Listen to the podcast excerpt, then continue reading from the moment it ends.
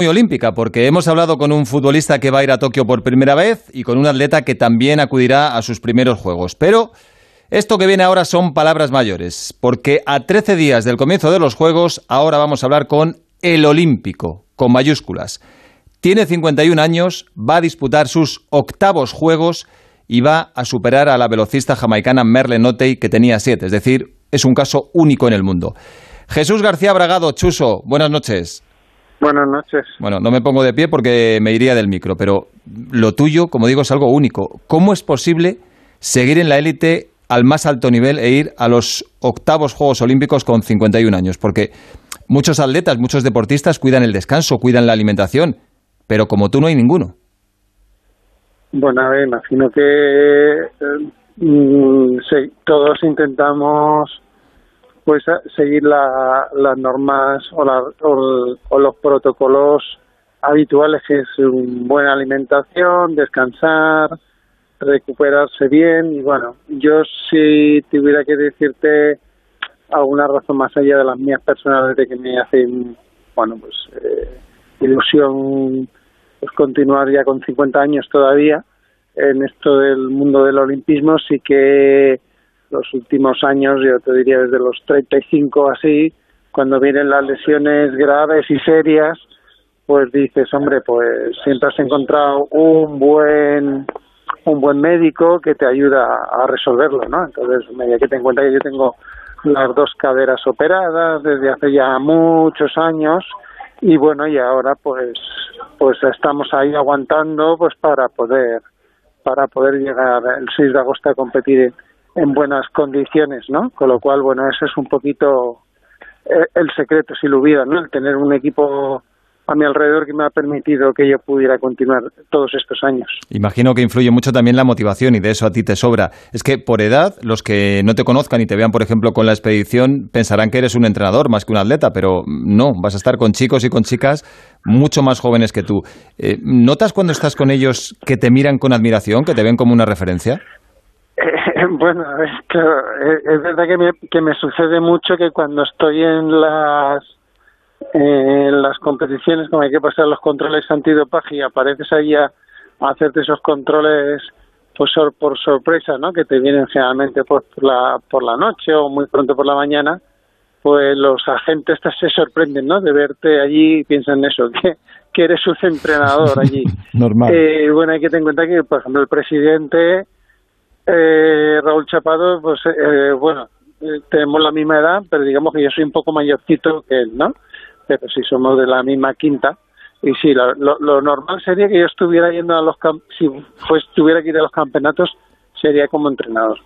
Y sí, los chicos, a ver, al margen los que no me conocen, pues igual me ven con mucho con mucho respeto, pero sí que los que los que me conocen saben que bueno eso que tengo muy buen trato, ¿no? Es decir, hay chavales que van a ir a los Juegos Olímpicos y los conozco desde que eran pequeños, prácticamente algunos te diría que desde que era bebé.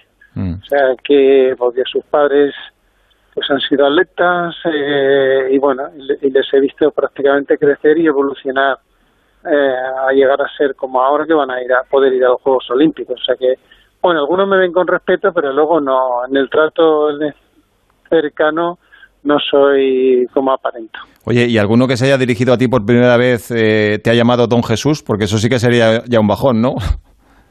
No, yo creo que... Todavía no. no, porque esto del chuso me permite a mí ser un poquito más, como suena un poco naif, pues me permite que los chavales pues tengan más, más confianza, ¿no? En ese aspecto. O sea que no, tanto respeto, ¿no? De hecho, hombre, si me tratan así de usted, me hace sentirme mayor. Por eso, por eso te lo decía, sí, sí, porque eso ya sería un bajón moral importante. Oye, Chuso, repasando tu carrera, bueno, eh, has eh, competido también en 13 mundiales, estos serán, como decimos, tus octavos juegos. Has rozado la medalla varias veces, has sido quinto en Atenas en 2004, cuarto en Pekín en 2008. Eh, y en ambos casos quedó por delante de ti algún atleta ruso de los que más tarde dio positivo. ¿No te da rabia eso, pensar que te privaron de una medalla olímpica? Bueno, rabia, no me, no me da. O sea, es decir, eh, es algo que en su momento se estuvo hablando, eh, que había posibilidad de que algún atleta ruso que había competido en los Juegos Olímpicos se digamos se repasaran o se reanalizaran eh, los controles y que tal vez me rebotara alguna medalla. Sí, como le ha pasado a Lidia Valentín, por ejemplo. Sí, pero yo bien no me puse unas fechas y cuando vi que aquello no había cambios ya asumí que, que era lo que había y ya está. Yo, yo siempre digo o puedo decir que virtualmente, tanto en Atenas 2004 como luego en Pekín 2008, yo pude haber subido a, a, a un podio en los Juegos Olímpicos, pero bueno, luego las circunstancias, como ahora vemos lo que supone sobre todo con el atletismo ruso, pues bueno, pues había algunos atletas pues que, tomaban atajos y bueno, y, y en los que nos tocó en aquella época pues nos vimos afectados o perjudicados, ¿no? Durante aquellos tiempos, ¿no? Con lo cual, bueno, en ese sentido me retiraré muy tranquilo, sabiendo que podía haber subido a un podio olímpico. Es verdad que siempre pues echaré en falta, ¿no? No haber tenido la medalla olímpica, pero bueno, pero la verdad que también estoy satisfecho de, bueno, de la trayectoria deportiva y sobre todo cuando ves que tus compañeros pues te hacen un reconocimiento, ¿no? Como aquel de Río de Janeiro cuando llegué a la Vía Olímpica, ¿no? Que más que por tu currículum, pues es más por tu trayectoria. Bueno, Chuso, te queda una bala, te queda la última. Es muy difícil, ya sabemos que es muy difícil, es complicadísimo, pero qué bonito sería un final subiendo al podio. ¿Has soñado alguna vez con ello? Sí, muchas veces. Y de hecho en el último mundial eh, yo conseguí ponerme en, una forma, en un estado de forma tan bueno que desde luego no descartaba absolutamente nada, ¿no? Tampoco estaba yo tan lejos de, de mi de lo que pensaba porque un chico portugués ya ya Vieira con 43 años enganchó medalla en, eh, allí en Doha pero hombre ahora va a ser muy complicado porque las autoridades digamos médicas decidieron que no se compitiera en Tokio. Se va a competir en Sapporo al norte de Japón. La temperatura es mucho más baja la humedad es alta pero la temperatura es mucho más baja. Las pruebas de marcha, por tanto, se van a hacer allí, igual que la del maratón, y entonces yo creo que bueno las, las marcas son las que van a van a influir mucho yo creo en el en el aspecto de del que consiga ir a por la medalla ¿no? entonces que yo voy a tener que competir con chavales muchísimo más jóvenes que yo está muy complicado salvo que haya una climatología completamente adversa como digo yo de broma de que sea de pues un ciclón o un tifón de estos que pasan por Japón, pues la verdad que las posibilidades de, de enganchar medallas son absolutamente no de, una, de un 1%, sino de una entre mil, diría yo. Bueno, si hay algo en lo que nadie te va a ganar es en experiencia. ¿eh? Eso sí es una ventaja a tu favor, pero claro, la pregunta es, ¿cómo le saca uno partido a tantos años de, de competición una vez que estás en carrera? Es decir, ¿cómo, se gestiona esa experiencia para darte un plus? Eh, bueno, pues hombre, eh, pues se gestiona un poquito, pues viendo un poco las condiciones en las que vas a competir eh, y dices, bueno, pues vamos a ver cómo lo preparamos esto de la mejor manera posible. Eh, ahora mismo pues está siendo muy complicado por la situación de la pandemia, el no poder ir los días que toca que tocaría ir a Japón, solo vamos a poder estar seis días, bueno, se está, lo están poniendo realmente difícil, ¿no? Más luego las condiciones tan incómodas que vamos a estar los deportistas, ¿no? Una vez que lleguemos allí, ¿no? Pero bueno, uno intenta compensarlo, pues mira, aquí estamos entrenando en una cámara climática, intentando simular las condiciones de Japón, sobre todo de humedad tan alta, y bueno, y ahí uno le va poniendo esa ilusión, intentando pues llegar en la mejor forma posible, ¿no? También la verdad que me gustaría hacer muy, pues cosas como las hacía hace 20 años atrás, pero bueno, uno tiene que ir asumiendo que va cumpliendo años intentando hacerlo lo, mejor posible, ¿no? Y, bueno, y dentro de lo que cabe, pues estoy, bueno, consiguiendo afinar y conseguir una forma física, pues más o menos la que yo considero idónea, ¿no? Para el día 6 de agosto, que es el día que me toca torear. Mm, oye, es, un, es una ocasión muy especial y para ti es la despedida, pero aparte son unos juegos muy peculiares. Mm, tienes que llevar PCR, luego allí la burbuja, pero aparte de eso me han dicho que tenéis que rellenar un montón de formularios, bajaros aplicaciones. Mm, va a ser casi más difícil llegar allí que luego competir. Sí, la verdad que lo, los japones o los japoneses es un país que se que se caracteriza por sus normas y por ser, digamos, en cierta manera unos cuadriculados.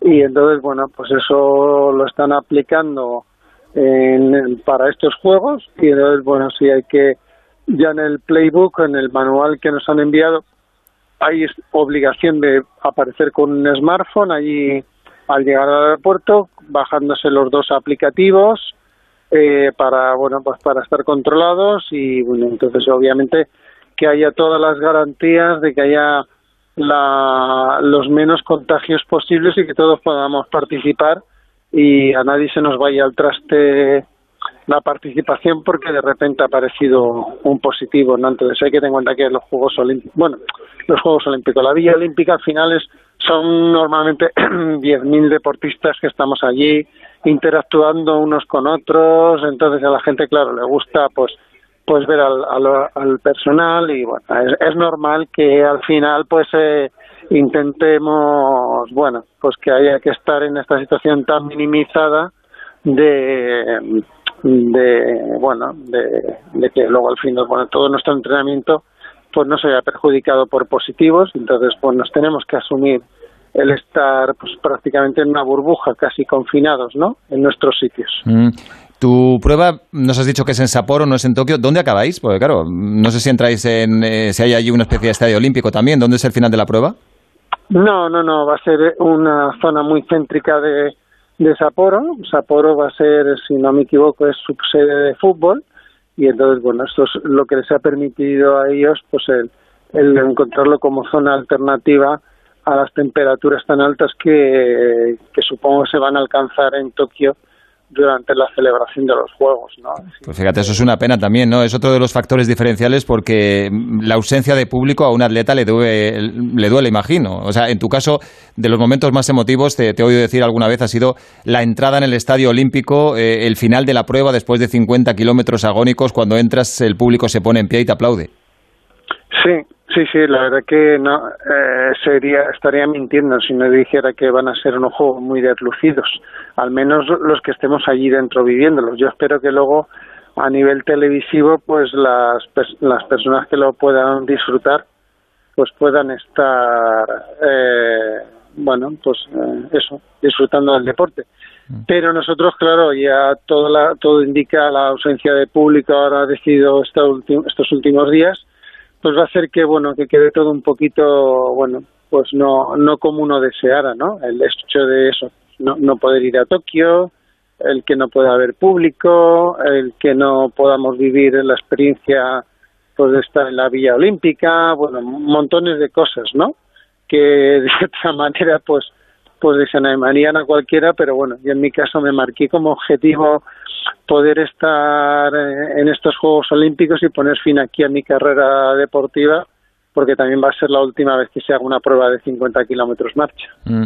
Y Chuso, esta sí que es la última. ¿Seguro, seguro, seguro al 100% que es la despedida definitiva? Porque claro, eso hemos pensado muchas veces y has seguido. Fíjate, recordabas tú hace poco el momento de Río 2016 cuando tus compañeros te hicieron el pasillo como homenaje en, en la Villa Olímpica, que será uno de los mejores recuerdos que te lleves. ¿Lo mismo te anima si llegas a París 2024? Mm, bueno, ahora sí que ya, ya no, ¿verdad? Podría, podría hacerte un listado de razones por las que el 6 de agosto va a ser mi última competición. Te cortas la coleta, sí. Eh, sí, exactamente. Es, el, es la última prueba de 50 kilómetros marcha. Yo hay que tener en cuenta que siempre he sido especialista en 50 kilómetros marcha, o sea, desde que comencé en Barcelona 92, eh, con 20 y poquitos años.